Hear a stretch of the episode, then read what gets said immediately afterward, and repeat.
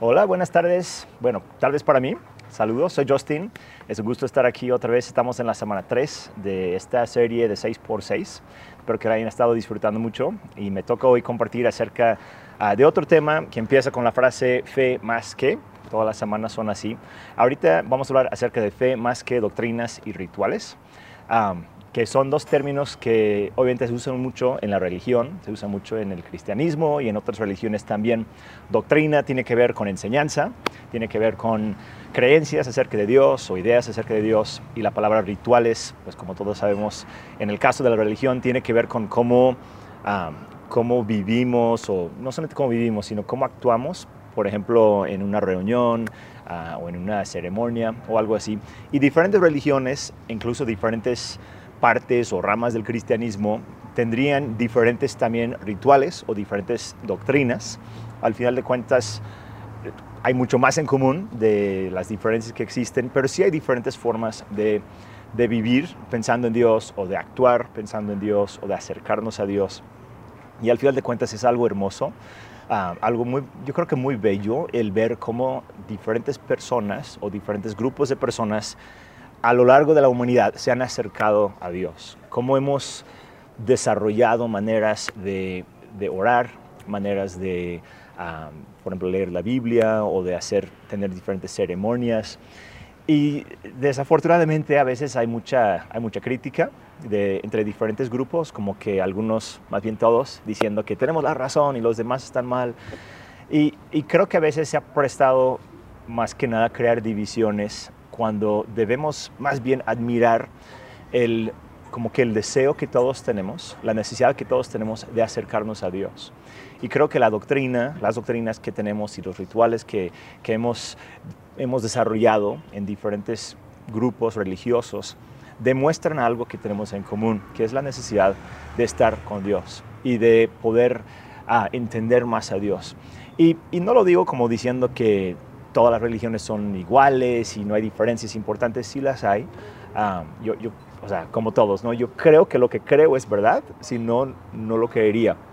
Pero he aprendido a también respetar mucho lo que otras personas piensan y a ver si lo puedo explicar bien, pero poder mirar cómo Dios se revela y cómo la gente se conecta con Dios, incluso en, en diferentes, haciendo diferentes cosas que tal vez para mí no son uh, mi manera preferida de acercarme a Dios. Y lo que quiero platicar ahorita, repito, no estoy diciendo que todas las religiones son las mismas, uh, para nada, pero quiero profundizarme, profundizarnos un poquito en esta idea de, de la fe, la fe que tenemos en Dios, y poder mirar que va más allá de solamente doctrinas que tenemos, que son ideas, creencias que son importantes, son importantes, o los rituales que seguimos, que también son bellos y son, son hermosos y son importantes, pero la fe es más que eso. La fe va más allá que solamente estas cosas, aunque los incluye también. Entonces vamos a orar, si me gustan acompañar, y, este, y empezamos con este tiempo juntos. Dios, te damos gracias por el privilegio que tenemos de acercarnos a ti, de conocerte más, cada día más. Oramos por una capacidad también cada vez más grande de poder acercarnos a ti, de poder escuchar tu voz, de poder vivir vidas uh, de paz y alegría y amor hacia las demás personas. Y damos gracias por la presencia y, el amor que nos has mostrado en cada momento. En el nombre de Jesús. Amén. Estaba pensando respecto a este tema en los diferentes, los diferentes papeles uh, o las diferentes áreas de la vida donde existen como reglas tal vez no tanto reglas escritas, pero por ejemplo roles o estereotipos. Y uno de los más obvios, en mi caso soy papá, también soy esposo, también soy muchas cosas más, pero soy papá, tengo tres hijos y tal vez tú tienes hijos, tal vez no.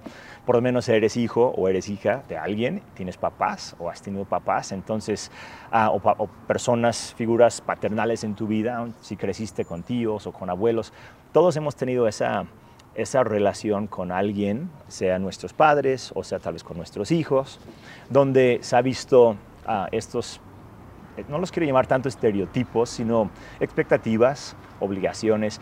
Y creo que es fácil entender, yo como papá puedo saber mentalmente lo que implica ser papá. Antes de ser papá es De hecho, los, siempre pasa lo mismo cuando alguien está embarazada, una mujer está embarazada y, a los dos, al papá y a la mamá, les dan mil consejos y, más que nada de parte de los que ya somos papás es como un bullying, como que vas a ver, ¿no?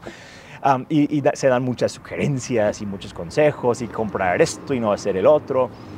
Pero no hay nada que te prepara para ser papá. O sea, te prepara, pero no te prepara al 100. Es como que mentalmente puedes saber que ser papá o ser mamá, en su caso yo soy papá, hablo como papá, pero el ser eh, una persona así en la casa, con hijos en la casa, como que implica ciertas cosas cambiar pañales, preparar comida, limpiar la casa, trabajar para proveer, pagar colegiaturas, llevar a los niños a la escuela, disciplina, enseñanza, muchísimas cosas que, que vienen incluidas en ese, en ese título de papá o mamá. Ah, y lo mismo se podría decir en otras áreas más. Si eres maestro, si eres alumno, la más estoy usando este ejemplo ah, porque lo he vivido ya tres veces y, este, y, lo he visto en muchas personas más. Y como digo, da risa cuando ves a una persona que va a ser papá o mamá por primera vez y cómo hacen todo lo posible para prepararse. Y de repente nace el bebé o la bebé y al rato es como que los ves, los ves con, con agujeros, con este, así se dice, con estas cosas aquí abajo, ojeras, yo siempre digo agujeros, ojeras, este los ves con, con, con estrés, no sé por qué me río, pobres, pero es porque vivirlo es diferente, eh, no se puede entender antes, no se puede nada más leer un libro, ah, ya sé qué es ser papá, también del lado positivo, no la alegría, el amor, la diversión, el, sentimiento de satisfacción. Esas son cosas que no se pueden comunicar solamente en un blog, en un podcast, en un libro o incluso viéndolo en otra persona. Hay que experimentarlo. Y cuando se trata de la fe, yo creo que es lo mismo. Una cosa es aprender acerca de Dios. Y podemos y debemos aprender acerca de Dios. ¿Quién es Dios? ¿Qué hizo? ¿Quién es Jesús? ¿Qué hizo? Ah, ¿Cómo es la oración? ¿Qué es la Biblia? ¿Quién la escribió? ¿De qué sirve? ¿Para qué sirve? Son temas que me fascinan soy, los que me conocen, me encanta estudiar, me encanta aprender, pero nada de eso puede reemplazar una realidad de que soy hijo de Dios y, adoro a Dios y oro a Dios y conozco a Dios y le voy conociendo cada vez más a Dios. Creo que la doctrina es un inicio, es una parte que le da cierta estructura a lo que es la relación con Dios. Pero al final de cuentas, lo que va llenando todo con vida es una relación personal que todos podemos tener con Dios. Y la mía va a ser diferente a la tuya. Y la tuya va a ser diferente a la de otra persona. Aunque la doctrina sea la misma, o por lo menos muy parecida. la, doctrina, como dije al inicio, tiene que ver con creencias o con enseñanzas acerca de Dios. Entonces, cuando hablamos de la doctrina de no sé, de la santidad o de la santificación o de la, eh, no sé, de la redención o del cielo. Son temas dentro de la Biblia que hemos como seres humanos tratado de como recopilar y entender y siempre hay debates, siempre hay diferencias, pero al final de cuentas son, son temas, son creencias, son ideas, pero tenemos que admitir que la doctrina en sí no es la meta la meta no es memorizar muchas cosas. Y quiero leer un pasaje en Santiago. Ah, este libro me fascina. Es un libro, yo no sé si estaba de malas Santiago cuando lo escribió, no de malas, pero se nota que había tenido experiencias con personas que decían ser cristianos o decían tener religión y no lo estaban viviendo, porque el libro completo es, es directo o sea, no usa indirectas, usa directas, nada más. Y casi, casi regaños. Pero hablando acerca de este tema de que la fe debe verse reflejada en la vida real o no es fe. Entonces voy a leer Salmo, perdón, Santiago 1, 26 a 27 y luego una parte capítulo 2. Dice, si alguien se cree religioso, pero no le pone freno a su lengua, se engaña a sí mismo y su religión no sirve para nada. Me encanta eso. O sea, si alguien no sabe dejar de hablar o dejar de chismear o dejar de criticar, insultar, lo que sea, dice que su, religión no le sirve para nada. La religión pura y sin mancha delante de Dios nuestro Padre es esta atender a los huérfanos y a las viudas en sus aflicciones y conservarse limpio de la corrupción del mundo. Entonces está como que peleando contra esa idea de que la, la fe pura es memorizar todos los libros de la Biblia, ¿no? Y poder decir exactamente lo que piensas acerca de la escatología y no sé qué más cosas. No, dice es visitar a la gente que tiene necesidades y ayudarlos. Y no corrompernos, ¿no? o sea, no dejarnos llevar por las cosas que están dañando a la gente, que están lastimando al mundo. Luego, verso, uh, capítulo 2, versículo 14, voy a brincar hasta ahí, aunque lo demás también es muy bueno. Pero dice, hermanos míos, ¿de qué le sirve a uno alegar que tiene fe si no tiene obras? ¿Acaso podrá salvarlo esa fe? Supongamos que un hermano o una hermana no, no tienen con qué vestirse y carecen del alimento diario. Y uno de ustedes les dice que les vaya bien, abríguense y coman hasta saciarse. O sea, se escucha el sarcasmo, ¿no? Dice, pero no les da lo necesario para el cuerpo. ¿De qué servirá eso? Así también la fe por sí sola, si no tiene obras, está muerta. Entonces está diciendo, ¿de qué, ¿de qué te sirve decir a alguien que necesita un abrigo, ve en paz, siéntate bien, estás bien, ten fe? O sea, dicen, no, dale un abrigo. Eso es la fe real, lo que se ve en la vida real. Continúa diciendo, ah, sin embargo, alguien dirá, tú tienes fe y yo tengo obras.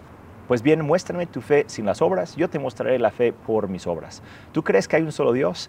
Magnífico. También los demonios lo creen y tiemblan. O sea, hasta compara, compara a la gente así con los demonios. Digo, es un sarcasmo muy, este, muy directo. Luego dice, qué tonto eres. ¿Quién es, da risa. ¿Quieres convencerte de que la fe sin obras es estéril? ¿No fue declarado justo nuestro padre Abraham por lo que hizo cuando ofreció sobre el altar a su hijo Isaac? Ya lo ves, su fe y sus obras actuaban conjuntamente y su fe llegó a la perfección por las obras que hizo. Entonces está diciendo que las dos cosas van conectadas, la fe y las obras. Y no es para menospreciar la fe. Lo que realmente aquí está diciendo es que la fe que no tiene obras ni es fe. Si de verdad tenemos fe, tendremos obras. Y si tenemos buenas obras, lo más seguro es que existe una fe que está respaldando esas obras, que la está motivando. No lo dice, yo siento, como para, como para o sea, sí, sí lo dice muy intensamente y, y, casi, casi con insultos, pero creo que no está burlándose, está, está contrastando la fe falsa, la idea de que podemos nada más memorizar cosas y ya con eso estamos bien, con, con la realidad de conocer a Dios, que es una vida tal vez no siempre clara, donde a veces no sabemos todo lo que queremos o vamos aprendiendo, vamos cambiando.